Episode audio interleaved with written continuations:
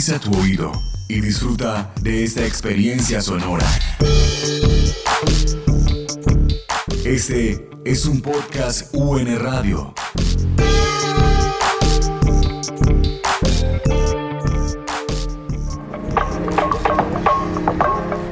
¿Te has cuestionado alguna vez tu existencia en lugares públicos?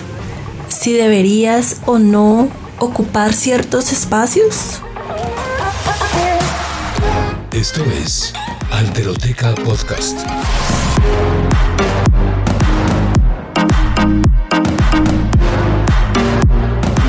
Voces que hacen y deshacen la diferencia.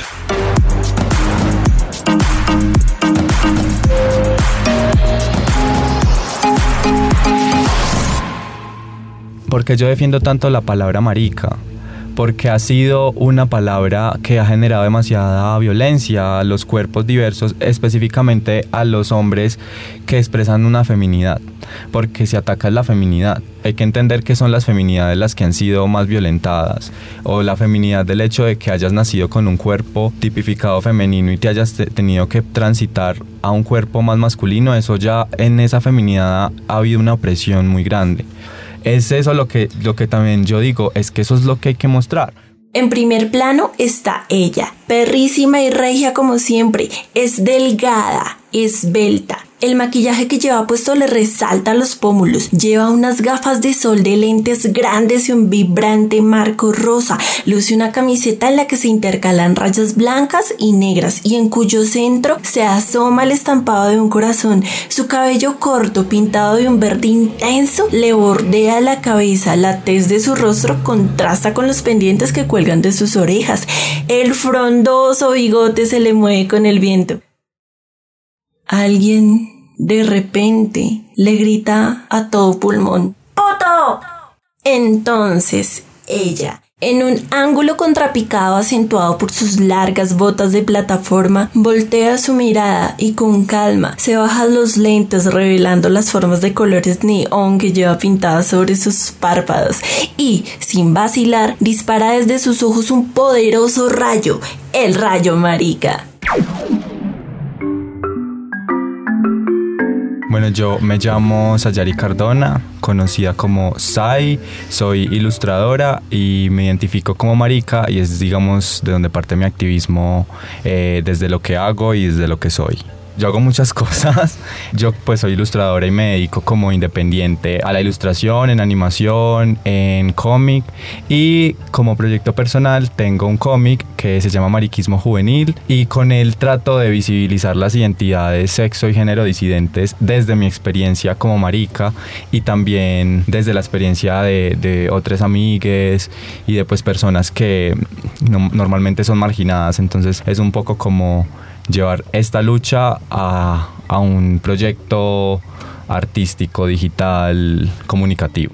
Fue en ese proyecto que Sai creó el singular Rayo Marica, en un esfuerzo reflexivo de activismo que no solo atraviesa las historias que ella cuenta en sus cómics, sino que es una parte integral de su profesión, de su identidad, de su cuerpo, de su vida entera. Eso del activismo, en todo caso, ha sido un proceso que ella ha cocinado a fuego lento. Es algo que ha sido formado por circunstancias particulares y que le ha tomado bastante energía y muchos años de ir y venir todo el proceso de, de, construcción ha sido largo y digamos que no todas las personas tienen un encuentro consigo mismas de la misma manera y en el mismo momento. Cuando, cuando yo estaba adolescente, eh, yo digamos que ya me reconocí como homosexual y pude hablarlo como abiertamente con mi familia. Tuve una aceptación muy grande por parte de mi familia y de mis amigos, cosa que es un privilegio. De hecho, es muy chistoso porque cuando le conté a mis amigas se pusieron súper felices, como si les estuviera dando la noticia pues de la vida, porque muchas se lo esperaban. Pero de ahí en adelante empezó un, un proceso de, de construcción y de ser más crítica con quién era como persona.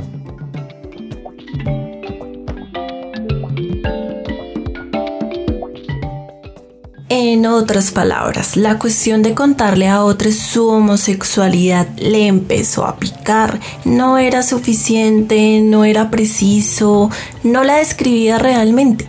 ¿Acaso para ella algo más que ese rito socialmente conocido como salir del closet podría hacerle justicia a su experiencia? Sai se terminó embarcando en esa y otras preguntas para intentar entender y poner en palabras aquello que ella era.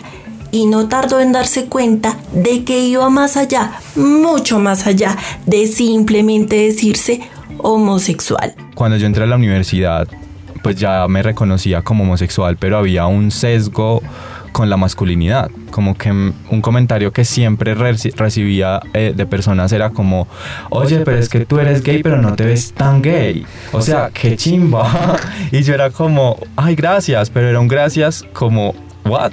¿Qué está pasando? Porque esto me tiene que generar orgullo. Incluso en mis amigas, que eran, yo, yo tuve la suerte de cuando estaba adolescente, pues participar muy activamente de grupos juveniles, con temas sociales, de ambientalismo, equidad de género, de no violencia, y eran amigas que eran muy conscientes con esos temas. Pero incluso ellas me decían como, es que tú eres un gay bien porque no eres tan gay.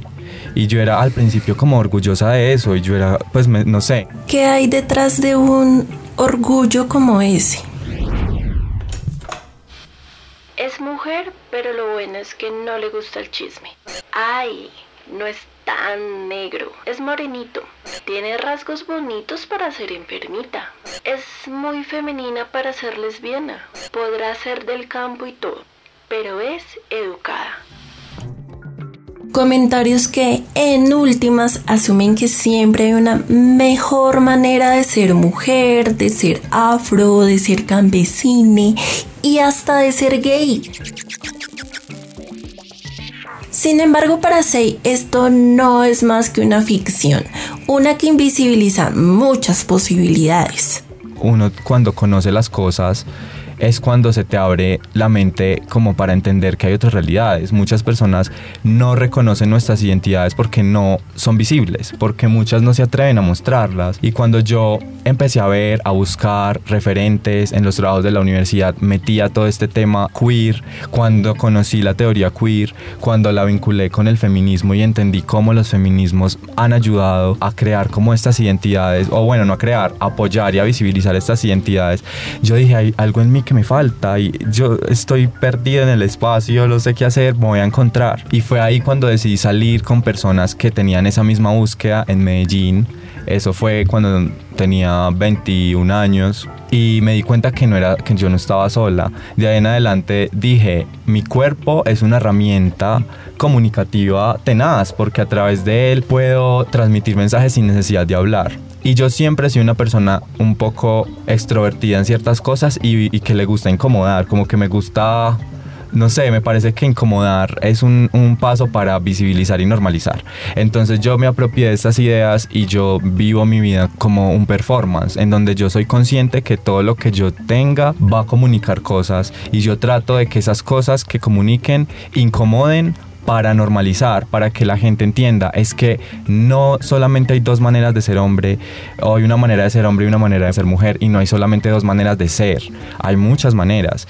Y yo me, me apropio mucho de eso. Incluso yo siento que hasta la más la persona que diga que no toma decisiones estéticas porque no le importa las toma o sea todos tomamos decisiones estéticas y yo entonces como que desde ese momento dije, bueno, voy a utilizar mi cuerpo para, para comunicar esto. Y eso fue, mejor dicho, en fiestas, eh, en la calle, yendo a la universidad. Yo siempre me he apropiado de los espacios donde hayan personas para que vean que no todas somos como, como lo que deberíamos ser. Muchas personas han crecido en espacios en donde se niegan rotundamente sus existencias y a muchas otras se nos ha enseñado a sentirnos incómodas con gente que no cuadra en ciertos moldes fijos. Quizá es por eso que experiencias como la de Sai son tan dicientes, porque sacan a la luz esos miedos infundados, porque conmocionan con su presencia, porque hacen nacer muchas preguntas en donde quiera que se anuncian. Yo vivo en una vereda, en un corregimiento de Medellín, entonces es más periférico aún el asunto. Eh, cuando yo estoy en mi corregimiento me doy cuenta de la, la falta de visibilidad que hay para estas cosas tú entras a, a Grindr, que es esta aplicación para conocer hombres, pues como de citas gay, y tú te das cuenta del nivel de machismo que hay. Como que sí se nota la diferencia frente a las grandes ciudades, como por ejemplo en Bogotá, que igual hay, pero pues no es lo mismo. O sea, en Medellín se vive una violencia muy grande. Creo que sí hay que reconocer que es un contexto un poco más machista, bueno, mucho más machista, más cerrado. Salir al centro de Medellín como una persona no binaria es un video. Son miradas, son risas, son burlas, pero yo, yo he aprendido a, a tomar todas esas cosas como motores para crear una fortaleza interior mucho más grande.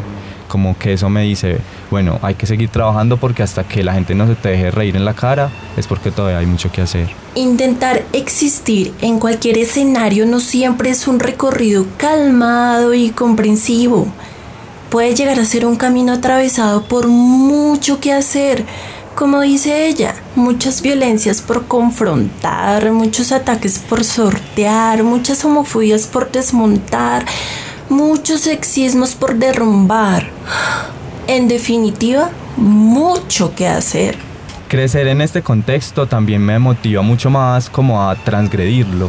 Recuerdo una vez que yo salí a verme con unos amigos y pues yo llevaba como un vestido negro así súper gótica porque a veces soy súper darks, así como demasiado. psh, Entonces como que yo iba por la calle normal y pasó una moto y me pararon a preguntarme que quién era, dónde vivía, quiénes eran mis papás. Claro, me imagino que eran como los chicos rudos del barrio, como que nunca me habían visto o no me reconocían. Y, eh, me- se, me, se quedaron mirándome así serio y luego fue como, "Mm, cuando te pregunten en la calle no, no pases de largo, porque pues no, no nos ignores, algo así, como intimidándome. Y yo dije como, ¿qué es esto tan violento? Pero a la vez dije, wow, tengo que seguir haciendo esto porque es que si yo no salgo a la calle, ¿cómo la gente va a saber que existo? Por ejemplo, mis amigos, los que te contaba, las maricas, les voy a decir las maricas porque esos son y las amo, que me enseñaron también a hacer y a, y transgredir el cuerpo. Cuando salíamos de fiesta, eh, yo era la única prácticamente que se iba vestida de la casa. Las demás se cambiaban en el metro, se cambiaban antes de llegar al parque, del poblado. Entonces era como yo tenía que recorrerme un corregimiento entero y llegar a, la ciudad. Y yo desde el principio hasta el final estaba trepada. Y eso me, me, me- me animó también a hacerlo en el día y no solamente dejar el espacio de la fiesta para transgredir, sino que eso es parte de tu identidad. Entonces tú lo, lo puedes hacer en cualquier momento. Y es que de todo el mundo se suelen esperar unas ciertas características, gustos y comportamientos para hacer, hacer, desear, en fin. Pero romper estos esquemas va más allá de nombrar las diferencias.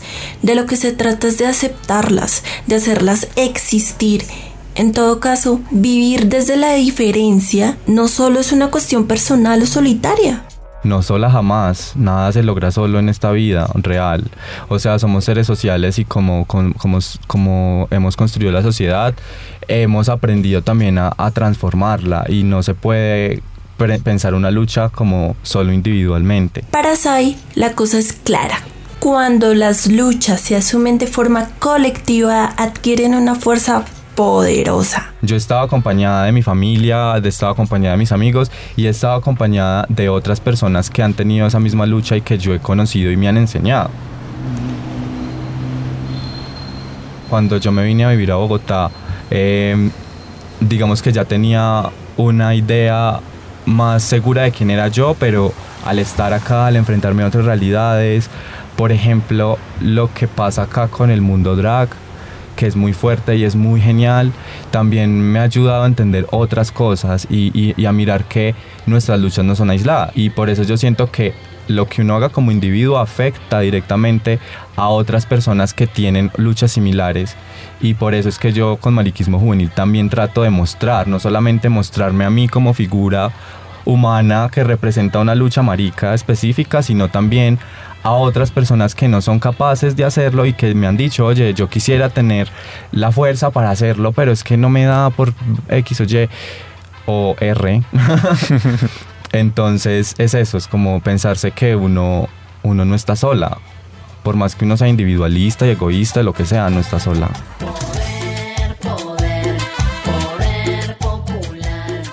Sai sabe que luchar implica conectarse con otras personas que se hacen preguntas que resuenan con las que ella se ha hecho. Sabe que implica reconocer vivencias compartidas y también de golpe implica entender que otros se pueden reconocer en las maneras que ella tiene para resistir, que otros pueden incluso ver en Sai a una figura, a un icono o una voz que los representa. Ay, es, eso es muy chistoso, pero bueno, sí tengo que reconocer que pues hay, ha habido un reconocimiento, valga la redundancia, por parte de las personas y la verdad ha sido muy, muy muy lindo. A ver, estamos viviendo una época mediática muy fuerte donde tú desde tu casa puedes crear un contenido que le va a llegar a miles de personas y no es tan difícil llegarle a muchas personas. Es una cosa como más de compromiso, yo siento. Y, y siempre hay personas ahí como pendientes de lo que uno hace. Cuando tú traspasas esa barrera de la internet y llegas a, las calles y notas que esa gente es real, que están ahí que, y que te han acompañado, pues es, es muy bueno. Entonces, por ejemplo, me pasa mucho en ferias de ilustración o en lugares donde hay mucha gente, como que siempre hay una persona que me reconoce y es como que me agradece. Entonces, por eso yo lo veo como algo muy, muy, muy chimba, porque es como, wow, el trabajo no solamente se queda en números, en números Mm. y cuentas de Instagram, de Facebook, sino que es un proceso también de retroalimentación. Cuando te dicen, ay, el cómic que hiciste sobre este tema me ayudó a entender tal cosa. Bueno, voy a hacer una confesión aquí. Sí, la verdad es que a mí el trabajo de Sai me ha llevado a cuestionarme bastante y a transitar con más atención ciertas cosas de mi vida. En mi caso, siento que las historias que ella cuenta resuenan con los altos y los bajos que conlleva, para mí y para muchas. El poder de ser femenina en el mundo, sobre todo los altos, esos que no suelen estar en el centro de la discusión casi nunca. Es inevitable reconocer que mi feminidad, sin muchas preguntas de por medio, me permite tener a mi disposición mm, por ejemplo, un montón de ropa y accesorios para experimentar en un espacio tremendo de colores para lucir. Tampoco puedo negar que mi feminidad es un espacio donde me es permitido soltarme de muchas maneras. Puedo ser histérica, puedo expresar mis emociones sin pensarlo demasiado, puedo hablar hasta el cansancio, puedo moverme con las cadencias que se me dé la gana, puedo hermanarme sin complejos con otras feminidades. Yo siento que la feminidad es lo más divertido que hay y es lo que nos hace libres. Yo opino eso porque la masculinidad está cargada de unas violencias muy grandes. Entonces es en la feminidad donde yo encuentro la libertad absoluta, tanto estética como eh, emocional. Y, o sea, la, la mayoría de personas que siguen mi trabajo son mujeres. Eh, según la estadística, pues centrándonos en la estadística que no reconoce a las personas no binarias, empezando por ahí, pero digamos que eso me, me, me, habla algo, eso me dice que hay algo. Entonces cuando me encuentro con personas en la calle noto esa feminidad y muchas, por ejemplo, me he encontrado con chicos que eh, se maquillan, con chicos que utilizan prendas que no se corresponden a la masculinidad tradicional, por así decirlo, entre comillas. Y es ahí donde yo digo, wow, es que sí hay una cercanía, hay una cercanía de mi lucha con esas luchas. Es que no es que seas hetero gay o, o asexual, es que es la feminidad lo que te libera a a expresar tus emociones, a expresar estéticamente quién eres, a hablar de la manera que quieres sin tener que imponer una masculinidad, sin decir pues que todas las masculinidades son tóxicas. Y es que para Sai, cuando agudizamos nuestros sentires y expandimos el panorama de esas maneras, podremos darnos cuenta de que compartimos la vida con muchas feminidades, masculinidades y otras formas de ser y estar en el mundo. Sobre esa base, no se hace difícil entender la necesidad de hablar desde la diversidad, de hacerla visible en lo cotidiano y de reconocerla como un océano abierto de posibilidades. También me emociona el ver que el mariquismo no es una cosa solo para maricas, es un tema. Y que le puede llegar a cualquier persona y que es cuando tengo esas conversaciones también con amigos heterosexuales, con personas mayores que reflexionan sobre temas donde digo, wow, esto lo tengo que seguir haciendo porque es una, una discusión que está ahí y que qué bueno que muchas personas tengan un referente. Recuerdo que una vez, hace muchos años, cuando nada de esto había pasado, mi hermana mayor me dijo, te doy 10 mil pesos y vas en tacones a la tienda, pensando pues que me iba a ridiculizar. Y yo por dentro siempre me había querido poner esos tacones. Entonces fue la excusa perfecta para que no me vieran mal, porque igual era una broma. Y te estaban pagando. Y me estaban pagando, ya. Entonces fui a la tienda y la señora fue como, no dijo nada malo, fue como, ay, ojalá, cuidado se cae, que está lloviendo. Es desde ese día yo me di cuenta que uno también como rarita, por así decirlo, uno también se pone como muchos sesgos, como, ay no, esa persona me va a discriminar, esa persona se va a enojar. Y no, yo creo que, por ejemplo, el espacio barrio lo, lo he logrado eh, llevar a un entorno de normalización, o sea, donde yo me siento segura. Yo sé que yo voy a entrar, a ver, mi, mi barrio, yo subo una vereda y luego hay una entradita a la izquierda y ahí están las casas de mis vecinos y mi casa. Entonces, esa entradita para mí toda la vida ha sido la gente que me conoce, la gente que, que me ha visto.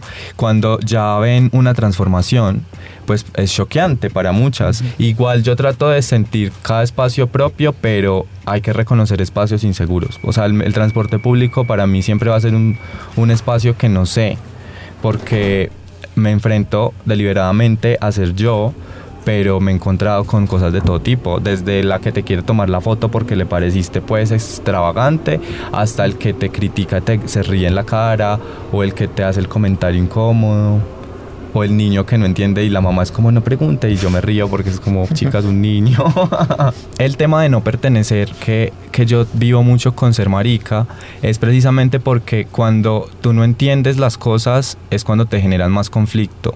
Entonces si tú toda la vida has sabido las mujeres son así los hombres son así las mujeres tienen pelo largo los hombres no eh, los gays son hombres entonces tienen que ser así todos esos aprendizajes uno los va construyendo y cuando llega el momento de what the fuck, ¿qué es esto? Que es muchas cosas cuando me ven a mí, en ocasiones es como ¿qué es? O ¿por qué es así? O qué chistoso, o ay, mira cómo salió. Marica, ni gay, ni homosexual, ni queer, ni nada de eso. Marica, Así es como Sai se enuncia, así es como ella se nombra, así es como desea ser nombrada. Y eso, en todo caso, hay que andarlo con respeto. Porque los mariquismos no son cualquier cosa y porque decir marica no es decir cualquier palabra.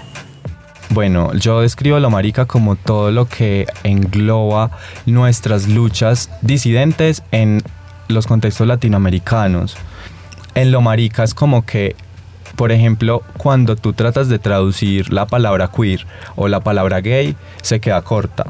Se queda corta en el sentido en que trae consigo unas luchas que nosotras no podemos entender del todo, porque no, nuestra lengua la adoptó, más no la, la, vivió. Entonces, en la palabra marica sí se vivían esas luchas, sí se porque marica viene desde María, la palabra, el nombre de mujer más común y es como decirle a alguien que eres una mujer de mentiras. Entonces esa, esa marica ha sido parte de nuestra lucha muchísimos años.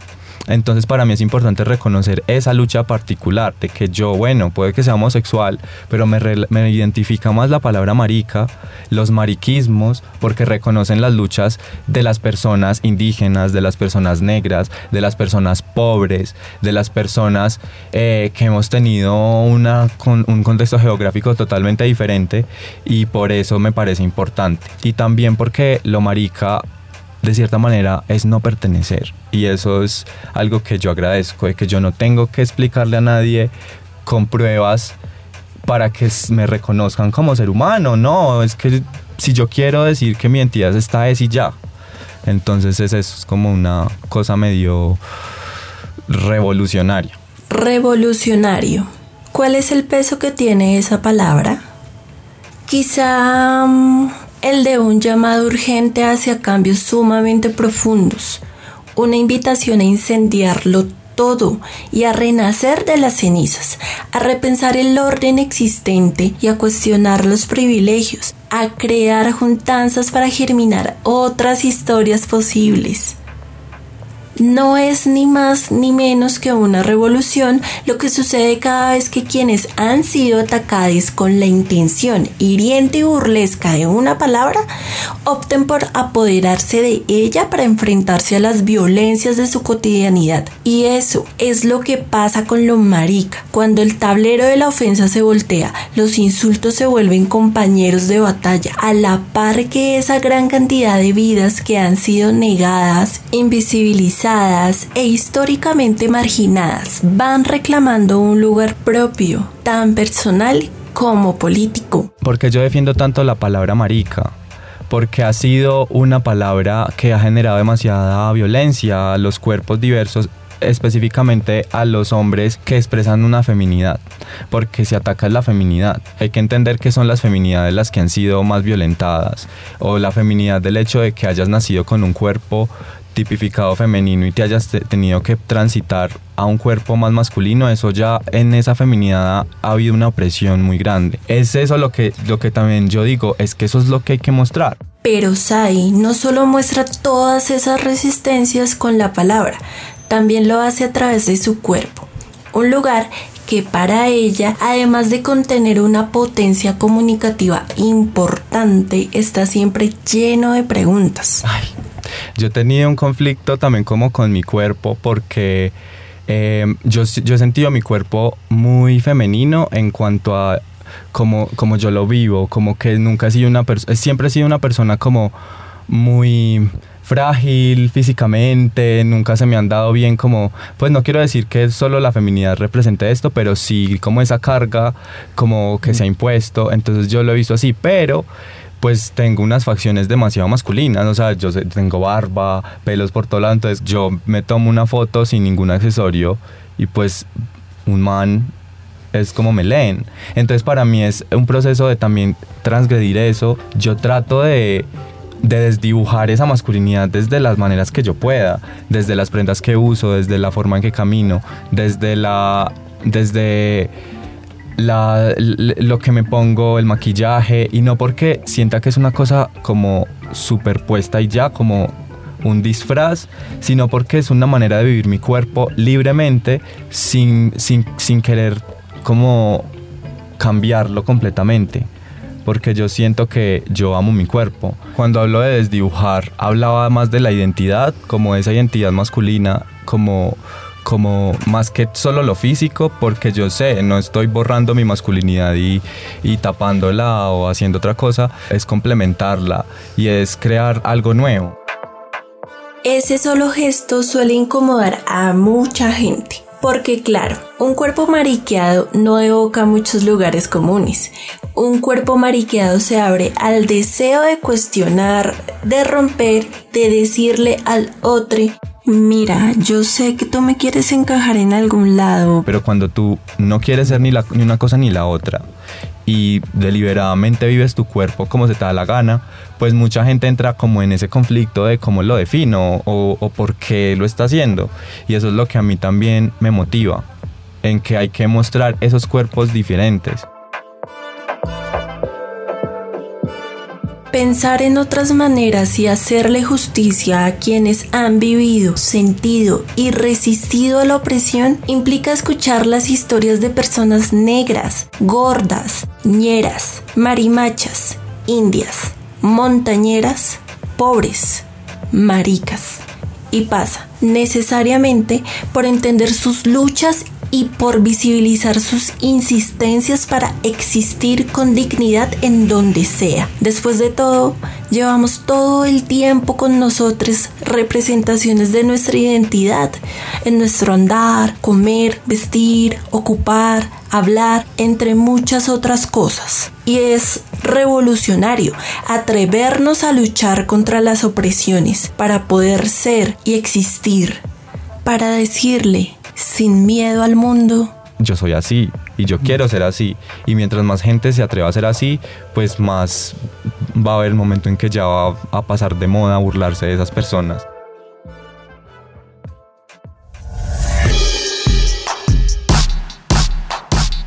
Nos pueden encontrar como arroba alteroteca en todas las redes sociales y plataformas de podcast o contactarnos a través de nuestro correo electrónico alterotecapodcast.gmail.com. En este episodio les acompañó Connie Guevara. La mezcla corrió por cuenta de Yeco Cubides. Esta temporada fue grabada en coproducción con UN Radio. Este y otros podcasts en nuestro sitio web unradio.unal.edu.co.